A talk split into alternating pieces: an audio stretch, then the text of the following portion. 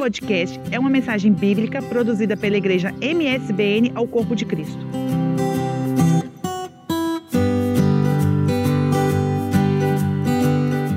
Quem estava aqui domingo passado no culto das 10?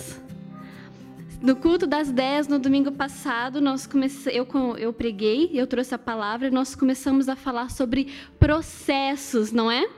Nós começamos a falar sobre quando Deus ele te chama para algo, quando Deus tem um propósito na sua vida, você da, do dia para a noite não fica preparado do nada, né?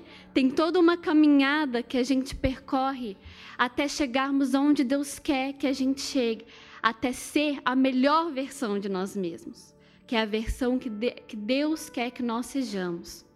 Amém? Então nós vamos continuar por essa jornada. A gente tem é, aprendido sobre a vida de Abraão e pontos na vida de Abraão que nós podemos tirar de lição que ele passou é, desde quando Deus chamou ele até Deus cumprir a promessa na vida dele. Amém? Então vamos só recapitular. É, uma das prim uma primeira lição que a gente aprende foi quando Deus chama Abraão né? E ele diz: sai da tua casa, da tua parentela, vai para uma terra onde eu te mostrarei. Nós sabemos que Abraão ele obedeceu, só que quem que ele levou com ele? Ló. Deus deixou bem claro: deixa a família de seu pai. E ele leva o seu sobrinho Ló. E nós sabemos que Ló depois se torna um peso para Abraão e eles têm que se separar. E nós aprendemos que quando a gente está no processo, nossa caminhada do Senhor, com o Senhor, nós temos que nos livrar dos pesos das nossas vidas, porque os pesos nos impedem de ter uma caminhada leve com Deus.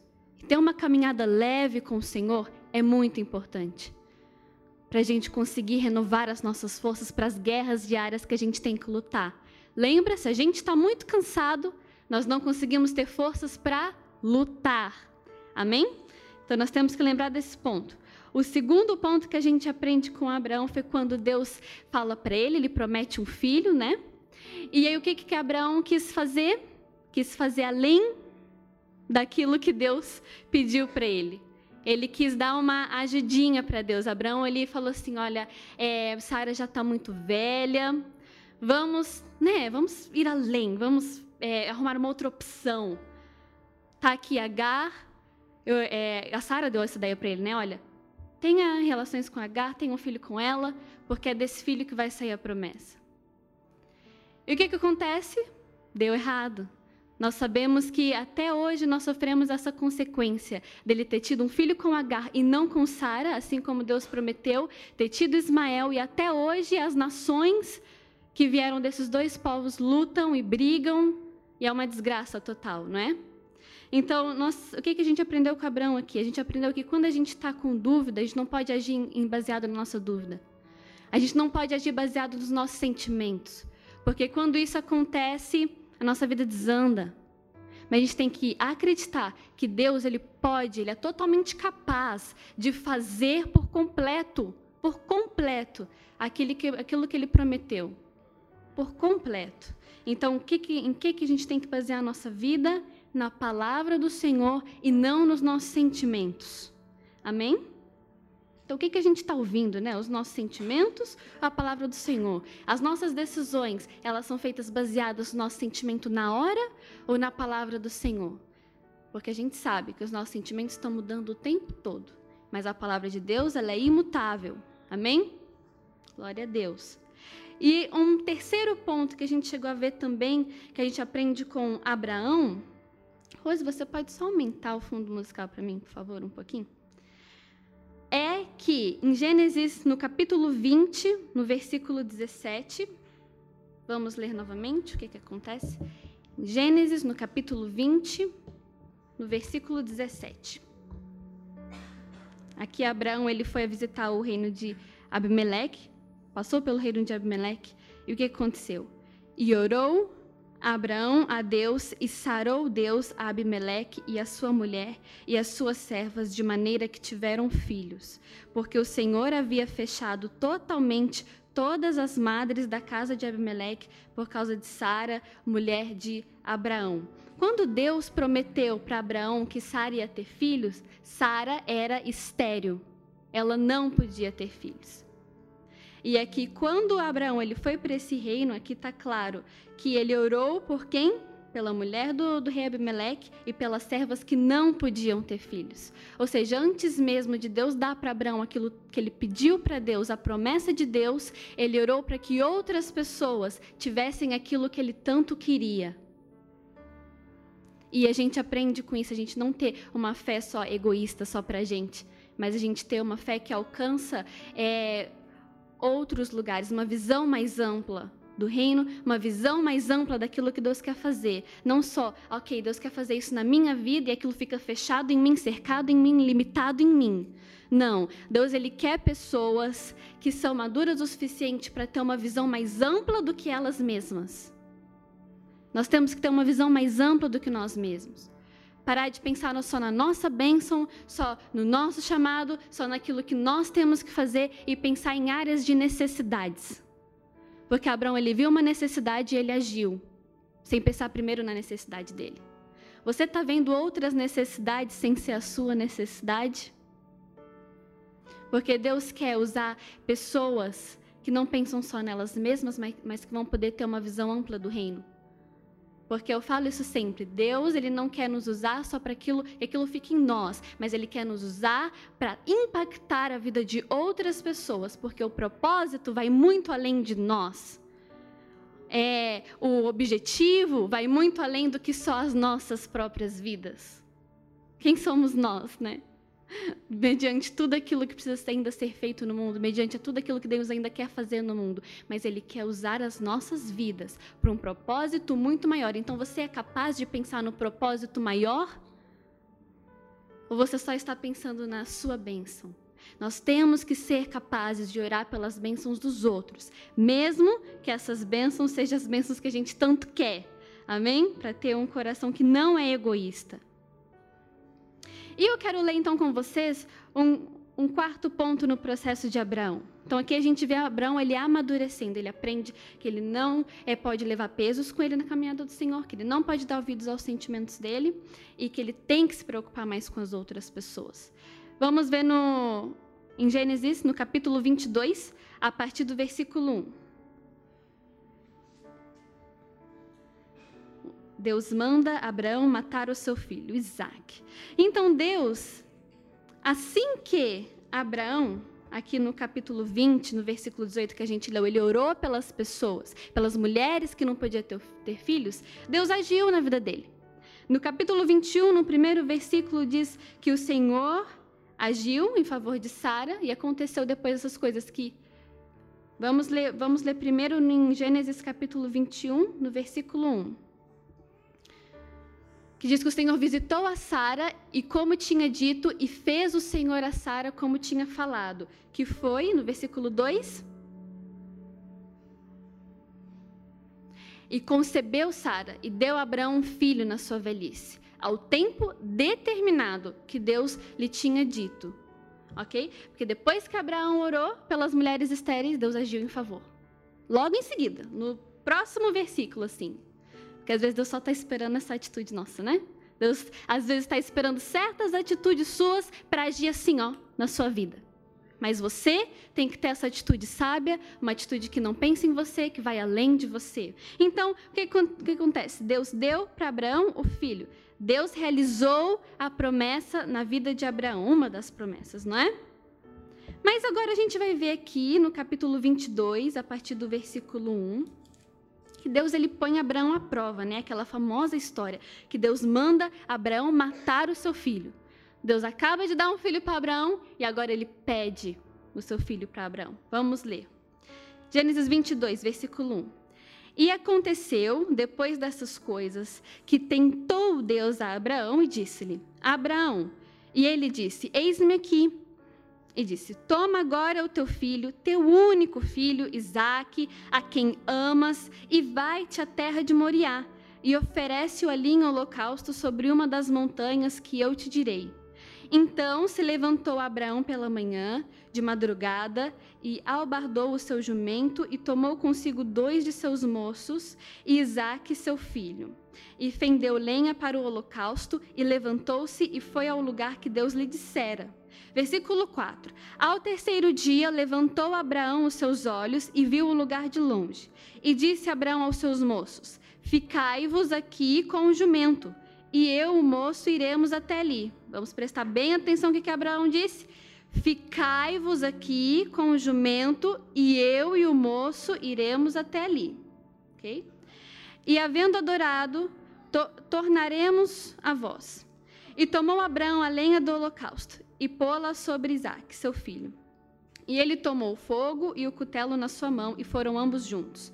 Então falou Isaque a Abraão, seu pai, e disse: Meu pai. E eis-me aqui, meu filho, disse Abraão. Isaac disse: Eis aqui o fogo, a lenha, mas onde está o cordeiro para o holocausto? Há um questionamento. Outro questionamento. Onde está o cordeiro para o holocausto? E disse Abraão: Deus proverá para si o cordeiro para o holocausto, meu filho. E assim caminharam ambos juntos. Versículo 9. E vieram ao lugar que Deus lhe dissera, e edificou Abraão ali um altar, e pôs em ordem a lenha, a lenha, e amarrou a Isaque, seu filho, e deitou-o sobre o altar em cima da lenha. E estendeu a Abraão a sua mão e tomou o cutelo para imolar o seu filho. Mas o anjo do Senhor lhe bradou desde os céus e disse: Abraão, Abraão, e ele disse: Eis-me aqui. E então o anjo disse: Não estendas a tua mão sobre o moço e não lhes faça nada, porquanto agora sei que temes a Deus e não me negaste o teu filho, teu único filho. Vamos só até aqui? Teve duas coisas que eu pedi para vocês prestarem mais atenção, que foi quando Abraão disse para os moços: "Fiquem aqui, que eu vou com o menino". O que que Abraão aprendeu com aquela história de Ló?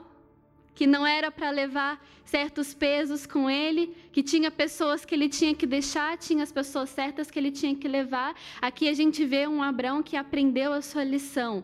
Eu, aprendi, eu fico conjecturando e pensando, né, Abraão deve ter pensado, nossa, eu aprendi que com Ló, quando eu é, quando eu tentei levar pessoas que não eram para ser na minha caminhada com o Senhor, elas só me trouxeram peso, discussões e eu tive que me separar. Agora eu aprendi, olha, vocês fiquem aqui embaixo que eu vou sozinho, porque agora eu sei exatamente quem que precisa ir comigo.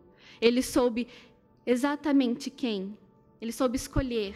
Ele soube tomar decisões mais maduras. Ele soube tomar decisões que depois não ia prejudicar ele no futuro.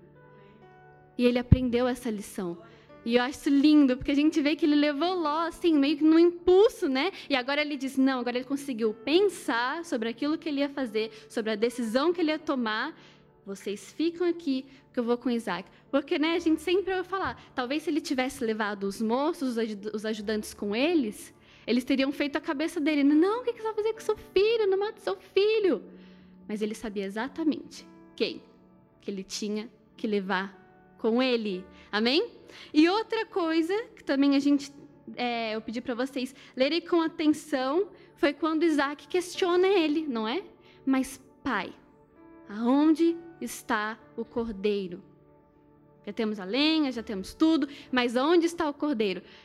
Dúvida. Isso não nos lembra aquela dúvida também que Abraão tinha, mas Deus me prometeu um filho, mas será se ele vai cumprir por completo? Então, né, Sara vai e fala: Olha, Agar está aqui. Aqui vemos outro cenário de dúvida também. Isaac ele, ele leva uma dúvida para o seu pai: Pai, onde está o cordeiro? E aí eu fico imaginando, será se não, a dúvida também não quis entrar de novo no coração de Abraão, mas será se Deus sabe o que está fazendo mesmo, pedindo meu único filho? Mas o que, que ele fez agora? Ele deixou a dúvida e os sentimentos dele dominar a vida dele? Não. Ele não deixou, porque ele aprendeu. Ele aprendeu que quando ele deixou a dúvida dominar o, o coração dele, os sentimentos dele, a vida dele, ele atropelou as coisas. Ele teve Ismael, que Deus não pediu para ele ter. Deus falou: Eu te prometi Isaac. Ele foi querer ter Ismael. Ele viu, ele viu que aquilo só causou de novo contendas entre Sara e Agar. Que se você ler a história, você vai ver que teve contenda entre as duas. Agar teve que fugir com Ismael.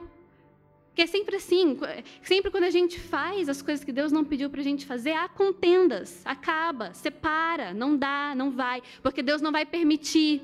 Porque quando Deus tem uma obra para as nossas vidas, Ele tem um objetivo, Ele nos quer de uma forma, Ele não vai completar aquela obra até a gente estar do jeito que Deus quer que nós estejamos, preparados. Mesmo que isso envolva tirar pessoas do nosso caminho, mesmo que isso envolva separar Vai acontecer, porque Deus tem uma obra para a sua vida. E se você tem um coração disposto e querendo ser quem Deus te chamou para ser, Ele vai certificar que essas coisas vão acontecer na sua vida para você se tornar a melhor versão que você consegue ser de você mesmo, quem Deus te chamou para ser. Amém? Então aqui ele já não deixa mais os sentimentos do, do, é, da dúvida dominar e tirar o foco dele.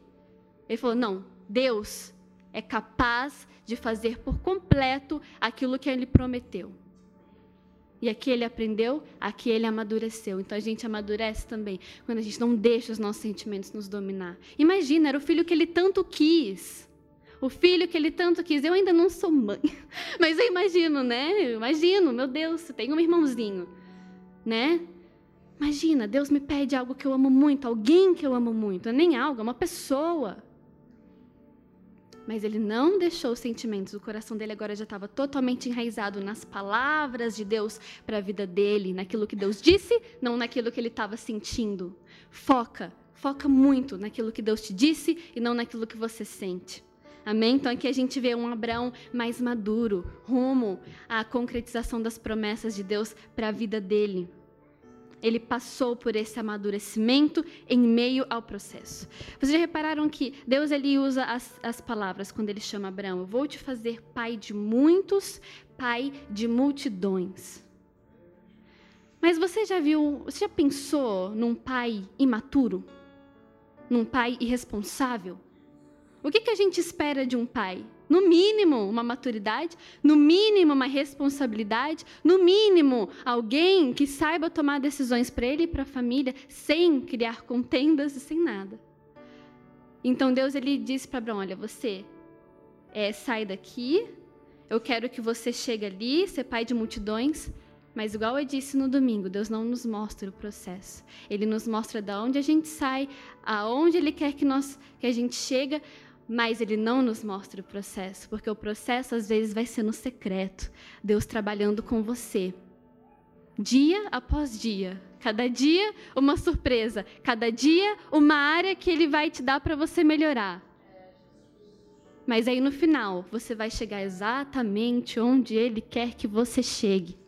Amém? Exatamente. Não fica tranquilo. Se o seu coração está em fazer a vontade do Senhor, fique tranquilo. Você vai chegar aonde ele quer que você chegue, mesmo se o processo for duro, se doer, mas ele precisa te moldar, te capacitar como um vaso, né, nas mãos do oleiro, para que assim como Abraão, ele precisou adquirir maturidade e responsabilidade nas suas decisões, para se tornar pai de muitos, pai de uma nação, Deus ele também vai colocar todas as capacidades que você precisa para cumprir as promessas dele na sua vida. Mas para isso nós precisamos sofrer transformações. Transformações. Eu não sei se vocês já se vocês lembram quando vocês estavam crescendo, na fase da adolescência, assim, que o corpo doía muito. Eu lembro, porque eu sempre digo, não faz muitos anos que eu saí da minha adolescência, faz o quê? Uns três, Diz que a adolescência vai estar aos 21, né? Acabei de fazer 21, não sei, 20, 21 por aí. Aí, ou seja, eu estou entrando assim para o meu mundo mais adulto, mas até uns anos atrás, o meu corpo doía muito. As pernas, você acorda com as pernas doendo, acorda com os braços doendo, assim, sem motivo nenhum. Por quê? Porque está crescendo. Seus ossos estão crescendo, seu corpo está mudando, e tudo que, quando você está em fase de crescimento, dói. Quando você está passando por transformações, dói, porque dói crescer. Mas se você ficar na sua zona de conforto, ali no, no quentinho, no bonzinho, onde está confortável, você não vai crescer. Então nós temos que tomar atitudes de crescimento. Não, eu quero crescer, vai doer, eu sei, mas vai ser necessário. Vai doer, mas vai ser necessário. Amém? Então nós não podemos permanecer como nós estamos. Eu quero ler com vocês agora em Romanos, capítulo 8.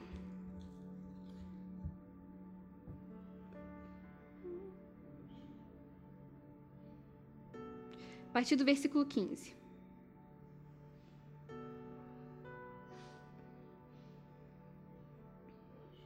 Romanos 8,15, que diz assim: Porque não recebestes o espírito de escravidão, para outra vez estardes em temor, mas recebestes o espírito de adoção de filhos, pelo qual chamamos Abba Pai.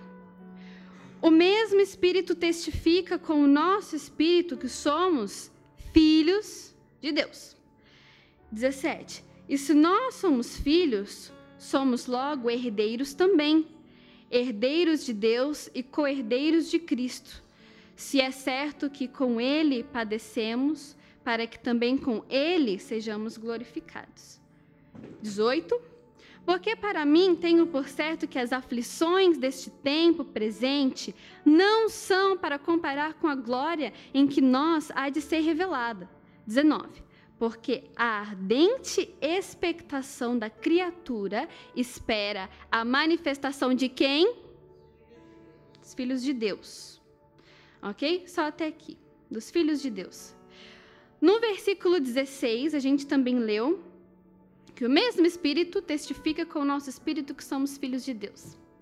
E eu estava ouvindo é, um, uma pesquisa, alguém que pesquisou e disse assim: no versículo 16, a palavra filho em hebraico quer dizer teknon, que quer dizer menino, criança, filhinho. Mas no versículo 19 que nós lemos, né, que a criatura, a terra, ela espera, com manifest, é, é, espera é, a manifestação dos filhos de Deus, já que essa palavra filhos em hebraico não é mais teknon, de menino, criança, filhinho, é ruiós que quer dizer filhos maduros. Ou seja, quando Deus ele, ele diz, olha, eu sou o seu pai, quando nós aceitamos a Jesus, né, e, ele, e nós nos tornamos filhos dele, há todo um processo. É é a palavra tecnon, menininho, criança, filhinho.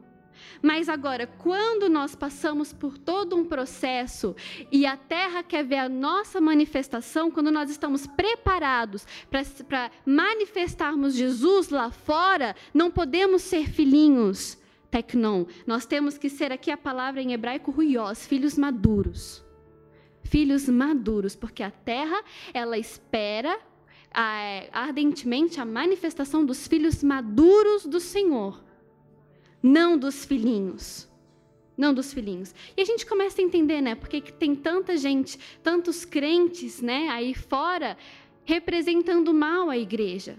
Porque talvez eles ainda são crianças na fé, ainda não passaram por um processo de amadurecimento. Porque quando a gente passa por um processo de amadurecimento, aí sim nós estamos preparados para ir lá fora e manifestar Deus em nós.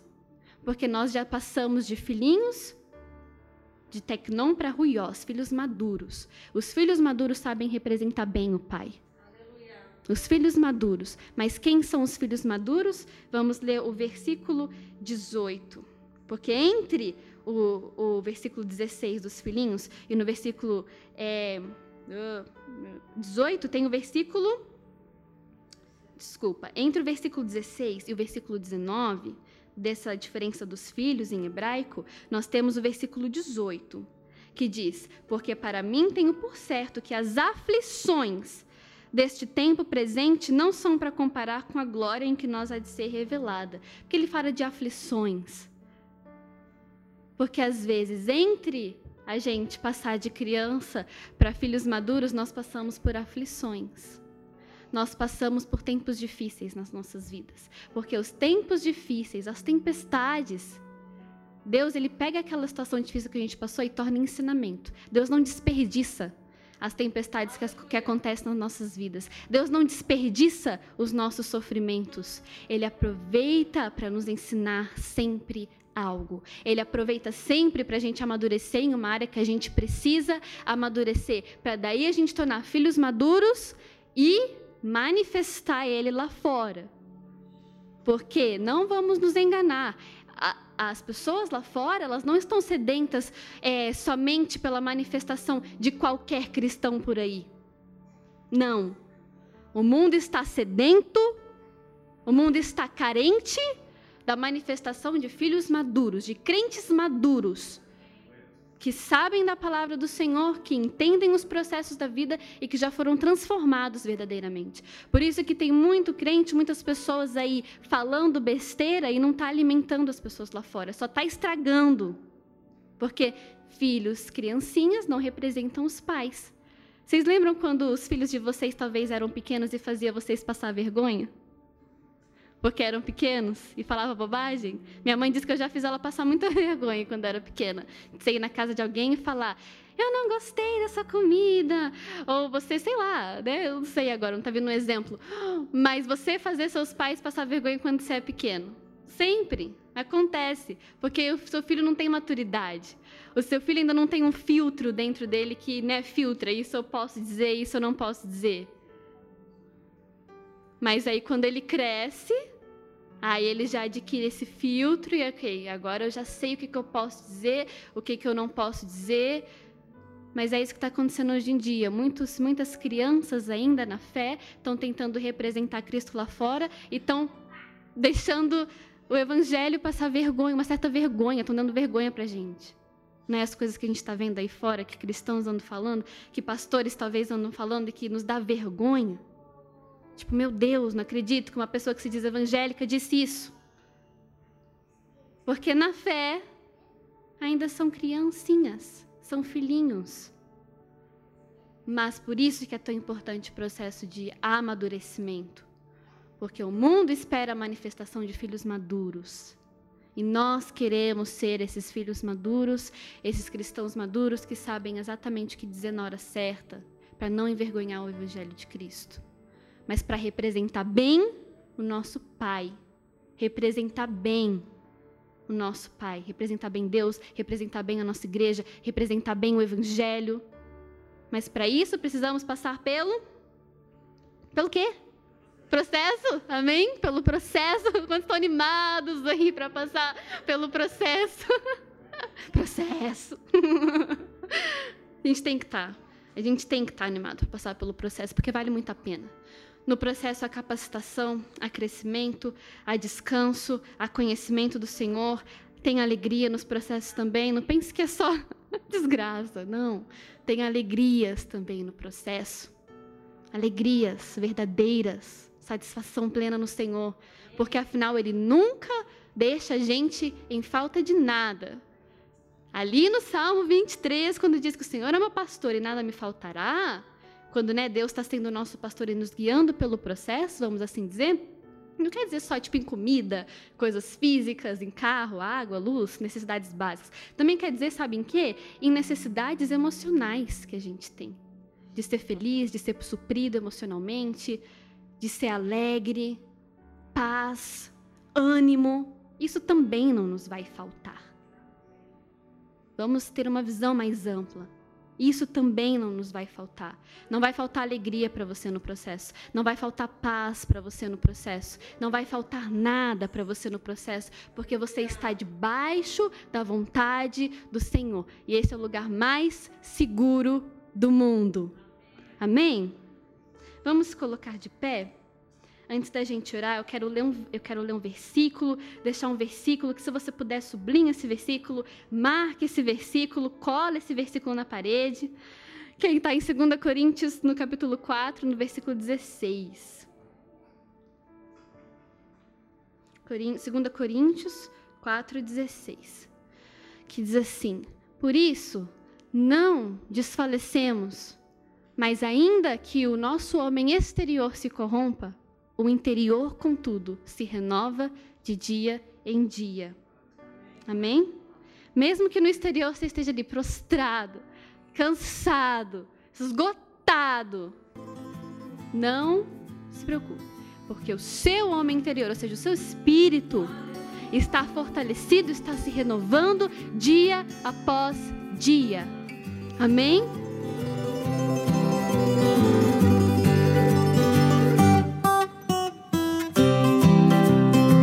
Esse foi mais um podcast, uma mensagem bíblica produzida pelo MSBN Oeiras.